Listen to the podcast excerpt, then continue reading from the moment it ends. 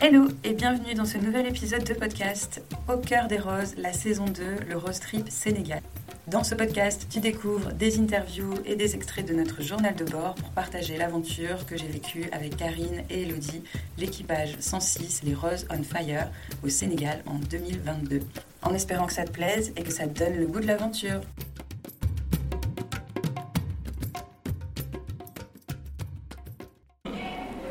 Hello et bienvenue dans ce nouvel épisode de podcast. On est avec Aïda à l'école Cœur Maïmouna à Sali et on est ravis de pouvoir t'interviewer. Bonjour Aïda.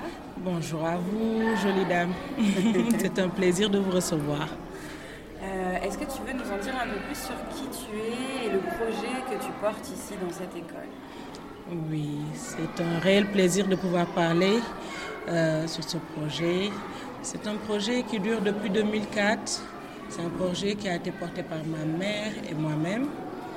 On est un groupe de femmes, je vais dire une génération après l'autre, qui prône l'éducation des filles. Dans notre famille, ça s'est installé très tôt. Ma grand-mère a travaillé avant l'indépendance.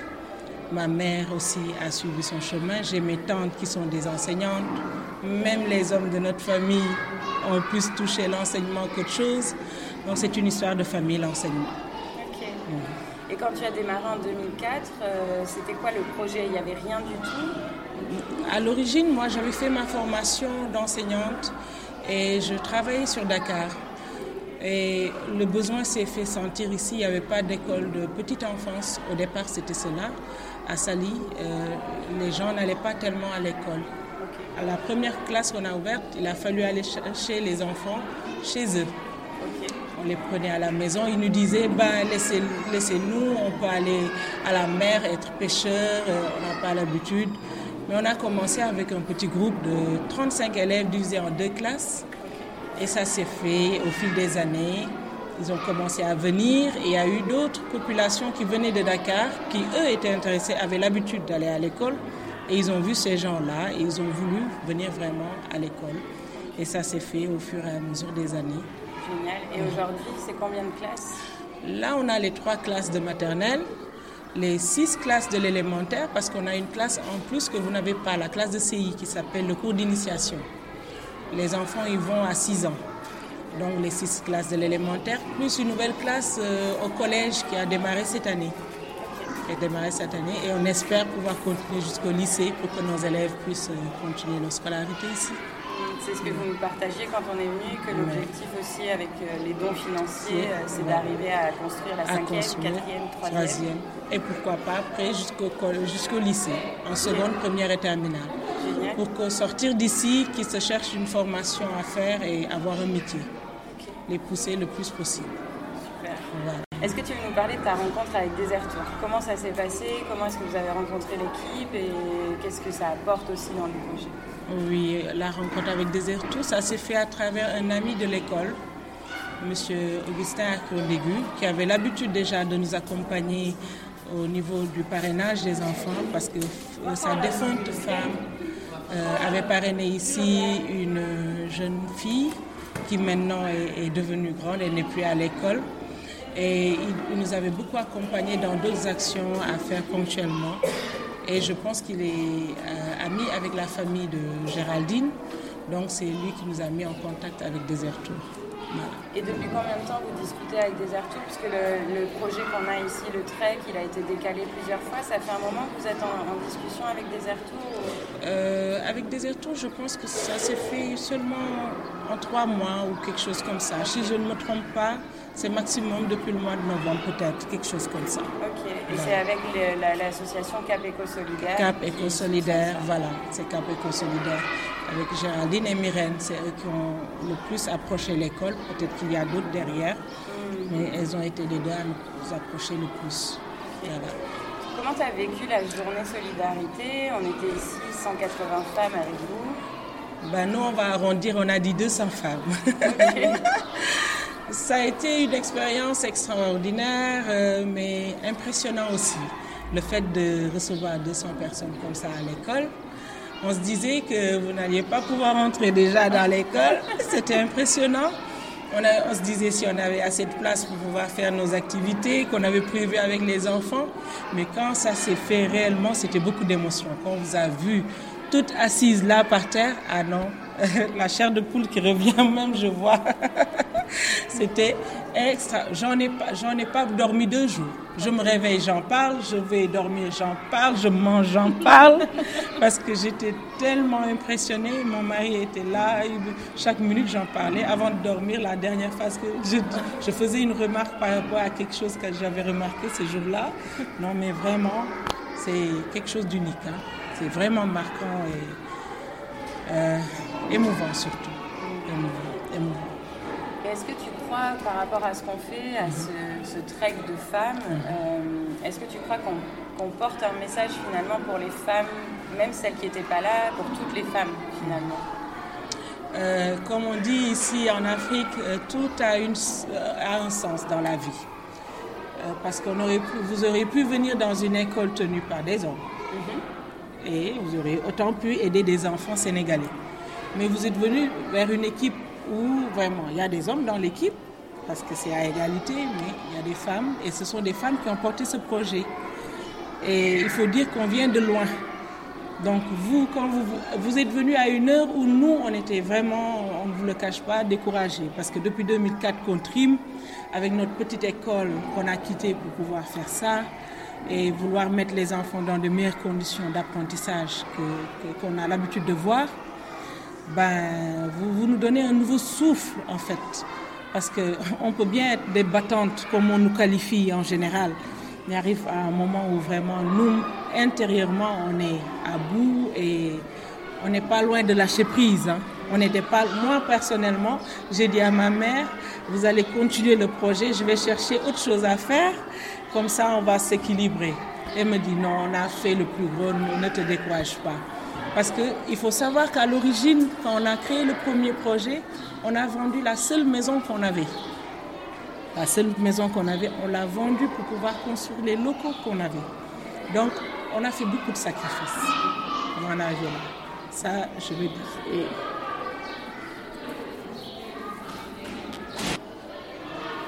Et moi, ce qui me fait tenir, en fait, c'est quand je vois mon fils aîné, il est sorti d'ici, maintenant il est à l'université.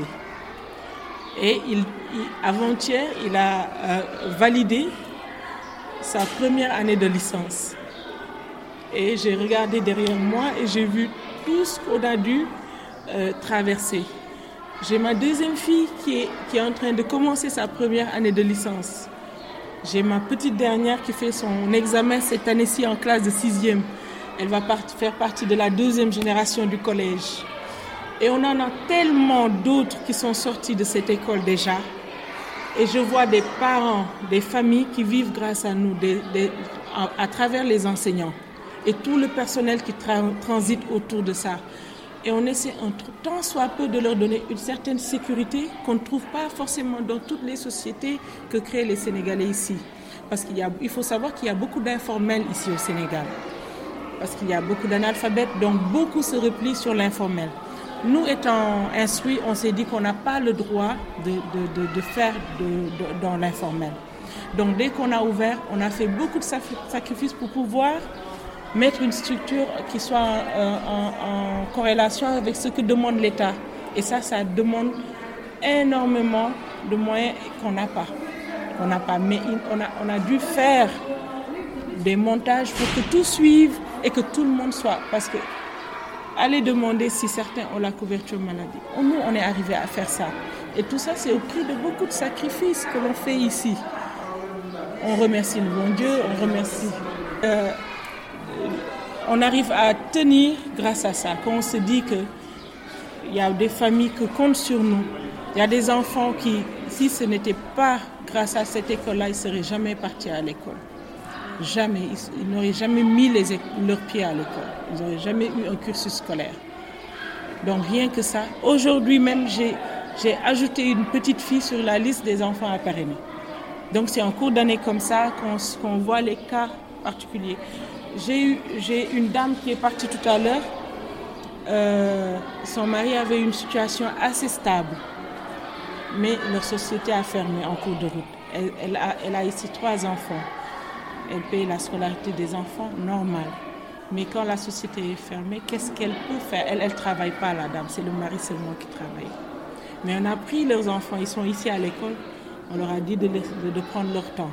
Parce qu'on n'avait pas, pas mis ces enfants-là. On se disait qu'ils n'en avaient pas besoin. Ce sont ce genre de situations que vous pouvez comprendre parce que chacun peut le vivre à son niveau et même ça peut arriver avec la période du Covid. Beaucoup l'ont vécu ici. Donc euh, c'est ce genre de situation-là qu'on est confronté et des familles éclatées des fois, des familles monoparentales. Et ici, c'est pas la même chose qu'en France. C'est mal vu, même si c'est à travers un divorce, c'est mal vu. Donc on a un soutien psychologique à faire aux enfants, aux familles, parce qu'on peut remarquer des fois des enfants qui ont après un déséquilibre, qu'ils étaient joyeux avant et qui changent du tout au tout. C'est à travers cet enfant-là qu'on fait la lecture de ce qui se passe dans leur famille et derrière on vient, on encadre cette famille-là pour venir en soutien. On fait même en dehors des scolarités. On fait même en dehors des scolarités, on fait d'autres actions en général. On, fait, on, a fait beaucoup de choses. On a rabiboché des familles. Je l'ai appelée la marieuse. Ma mère, je l'appelle la marieuse. parce qu'elle passe son temps à rabibocher des familles. Voilà, donc c'est tout le plaisir qu'on tire à faire tout ça et à supporter vraiment. Parce qu'on en était arrivé à un moment où, vraiment, moi j'ai failli lâcher. Elle, elle est plus courageuse que moi, je le reconnais. elle a plus de sagesse. Voilà. Mais moi, je, lui ai dit. dans les rails quand même. Hein ah, ça s'est fait. Ok. Donc on peut dire que les roses euh, sont venues apporter un deuxième ah, souffle. Ça. Et euh, au bon moment, au moment où toi aussi tu en avais besoin. Oui. Et euh, ben, tant mieux, c'est une, c'est une greffe de poumon carrément, on va dire. je t'assure, hein, je t'assure. Parce que même pour ouvrir cette classe-là, la classe de sixième, euh, ça a été un combat parce que quand j'ai voulu ouvrir cette classe-là, elle m'a dit on n'a pas les moyens de l'équiper. Je lui ai dit, si je m'en occupe, tu me laisses ouvrir cette classe? Il me dit oui. Je suis allée moi-même chercher les moyens pour pouvoir faire cette classe-là. Donc, euh, quand je suis venue et que je lui ai dit, j'ai trouvé les moyens pour avoir les tables bancs, elle me dit, alors c'est bon, on ouvre la classe. Donc, ça s'est fait à la dernière, dernière minute, alors que la génération d'avant ne voulait pas sortir de l'école. Ils ont dit, vous allez nous laisser partir. On n'a fait qu'une année à l'école ici, on va partir. Ils sont allés dans des écoles publiques qui sont plus éloignées ou d'écoles privées qui n'ont pas le même climat qu'on a ici familial, mais ils reviennent tout le temps ici à l'école. Dès qu'ils ont leur premier devoir, les enfants reviennent ici pour nous montrer leurs notes. On a ces liens-là avec nos élèves. Quand ils partent, ils reviennent. Donc on s'est dit, autant les pousser à rester. Bah, on se sent déjà comme votre famille, alors j'imagine que les enfants, euh, oui, c'est la ouais. Euh, est-ce que tu veux euh, peut-être profiter de cette interview pour mhm. passer un message s'il y a des femmes et peut-être des hommes qui vont écouter cette interview et qui voudraient vous soutenir depuis la France? Qu'est-ce qu'ils peuvent faire? Qu'est-ce qu'on peut faire pour aider euh, mhm. l'école Kermaïna Je vais d'abord parler des femmes en général au Sénégal avant de commencer. Parce que les femmes sénégalaises sont très, très, très braves. Autant celles qui ne sont pas instruites que celles qui sont instruites. Je trouve même celles qui ne sont pas instruites plus courageuses que celles qui sont instruites. Parce que celles qui sont instruites ont reçu euh, des moyens et euh, des outils pour pouvoir se défendre. Mais celles-là, elles sont autodidactes. Elles essaient maintenant de se former. Elles font des euh, formations, transformation des fruits et légumes. Elles, montent des, des entreprises. Elles font des choses en association. Donc, la conscience, l'éveil est là maintenant au Sénégal les femmes se prennent plus en charge et ont compris beaucoup de choses au niveau de la reproduction, euh, pour la gestion des enfants et tout ça, les naissances et tout ça, ça commence à venir petit à petit, la nouvelle génération. Donc pour moi, pour nous aider, c'est peut-être euh, aider l'école Kermaïmouna à, encore plus euh, s'implanter et terminer son œuvre, comme on le disait. On a commencé, on a une maternelle maintenant qui dure depuis 2004 parce qu'on a commencé les classes après les classes. Chaque année, on a ajouté une nouvelle classe. On a euh, l'élémentaire qui fonctionne et on a un début de collège. Ce qu'on voudrait, c'est que cette école-là puisse continuer à fonctionner et pour ça, qu'on puisse terminer cette école, comme vous l'avez vu, dans l'état où se trouve l'école, les classes ne sont pas finies, les murs ne sont pas peints. Euh, vous avez vu, il y, a encore du ciment par terre, il faut tout refaire. Et terminer les classes, faire le collège jusqu'au lycée, pour qu'on puisse continuer à enseigner dans cette école jusqu'à... Parce que si les enfants arrivent au, au bac, après c'est une formation qu'ils vont faire. Et moi, personnellement, mon rêve, c'est de faire une école de formation ou une université et que les enfants puissent sortir avec un métier. J'ai même pensé à faire un collège technique où ils commencent tôt à se former, à avoir un métier plus tôt. Ça, ce sont mes rêves à moi. Eh ben, merci d'avoir ces rêves-là, mm. aussi pour eux. Oui. Euh, du coup, si on veut t'aider, on, fait comment? Est-ce qu'il y a une association associée vraiment à vous? Éco-solidaire. On passe par Cap Éco-solidaire. Donc, euh, il voilà. faut contacter Cap Éco-solidaire, solidaire. leur dire qu'on veut soutenir le projet voilà. voilà. et après ce sera redistribué de oui. côté. Sinon, on a aussi notre boîte mail. Si quelqu'un est intéressé, qui nous envoie un message à travers ça, Kermeimouna, K-E-U-R M-A-I-M-O-U-N-A, yahoo.fr. Ok. Voilà. Donc, si, on, a, on reçoit un message là-bas, on répond. Ok. Voilà. Super. On répond de suite. Merci beaucoup. Merci à vous. Est-ce que tu veux ajouter quelque chose avant qu'on termine ben, Je dis la révolution est déjà en marche. Au Sénégal, les femmes sont lancées.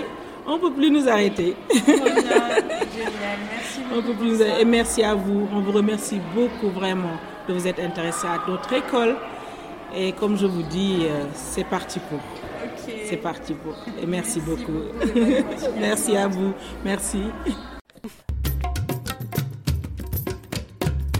J'espère que cet épisode t'a plu. On se retrouve très vite pour la suite des aventures. Et si tu veux rejoindre un cercle d'aventurières pour des partages entre femmes, des ateliers dédiés et en petit comité et libérer l'aventurière qui est en toi, je t'invite à rejoindre le Cercle des Aventurières avec le lien en descriptif ou à rejoindre le compte Cercle des Aventurières sur Instagram. À très vite!